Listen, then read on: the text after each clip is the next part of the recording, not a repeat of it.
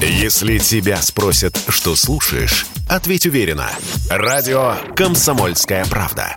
Ведь Радио КП – это самые оперативные и проверенные новости. Жуткая история началась еще полгода назад. В августе 2021 года сожители Артем Лаврентьев и Анна Виктория Громович украли катакузю у свекрови и жестоко пытали несколько дней. Так они хотели женщину извести, чтобы им досталась ее квартира. По другой версии, которую впоследствии озвучила сама Громович, счеты с котом они сводили из-за того, что он забирался на постель к их дочери и тряс своими гениталиями. Все могло бы остаться в тайне, если бы живодеры сами не начали выкладывать видеозаписи с пытками на своей странице ВКонтакте.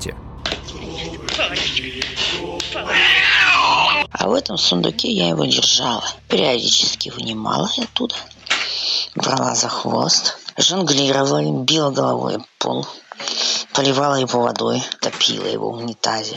Тревогу забили зоозащитники, которые обнаружили ужасные видеозаписи. В отношении сожителей возбудили уголовное дело за жестокое обращение с животными с демонстрацией в сеть. Однако изначально в СИЗО подозреваемых не поместили, так как у них есть малолетняя дочь. Но позже из-за того, что Громович писала свекрови сообщения с угрозами, живодеров все же заключили под стражу. Расправой они угрожали и зоозащитникам, но те не испугались и поведали историю Катакузи всей стране. Однако уголовное дело возбудили не сразу. Как рассказал депутат Государственной Думы, председатель Комитета по экологии Владимир Бурматов, дело двинулось после депутатского запроса жители вот Северодвинска, они эту всю дичь э, увидели ВКонтакте, написали мне с тем, что когда они передали материалы в полицию, то там был отказ в возбуждении уголовного дела. С моей точки зрения это было абсолютно непонятно, потому что вся фактура на руках. Вот, э, пожалуйста, видео, подтверждающее совершение преступления. Там же они над этим котом измывались, там, что они с ним творили, это просто, ну, за гранью добра и зла. И мы тогда сделали запрос э, в прокуратуру, а в прокуратуру пришел ответ, что дело возбуждено, ну и, соответственно, оно начало эффективно расследоваться, то есть э, были психиатрические экспертизы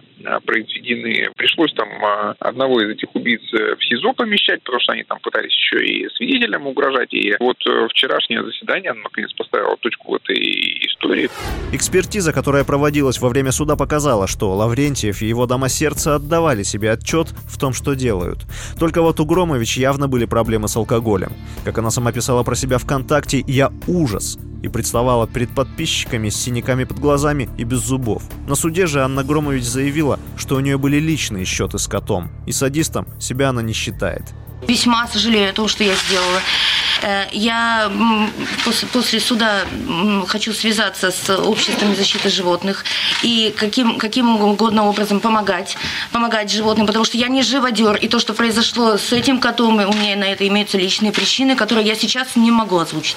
Артем Лаврентьев и Анна Виктория Громович еще могут обжаловать приговор, что и намерены сделать. Ну а пока они будут отбывать срок, их дочь останется у прабабушки. Хоть случай с котом Кузи и вопиющий, однако он не является единственным. По словам Владимира Бурматова, живодеров сажали и раньше. В подобных ситуациях больше вопросов вызывает то, что профильные органы не всегда сразу реагируют на заявления граждан эти ситуации, они сейчас, слава богу, становятся нормой, когда живодеров а, сажают. Но просто часто за это приходится побороться. И у меня здесь вот э, очень большие, конечно, вопросы к тем сотрудникам, которые вот э, на обычное заявление граждан выдают отказ, а потом после депутатского запроса дело возбуждают. Ну, если надо на каждое, что называется, преступление, там, запрос писать, ну, мы будем. Мы уже вот по 400 сейчас э, обращений в день отрабатываем. У меня сейчас такая стопа на работе лежит, на целый день подписывает.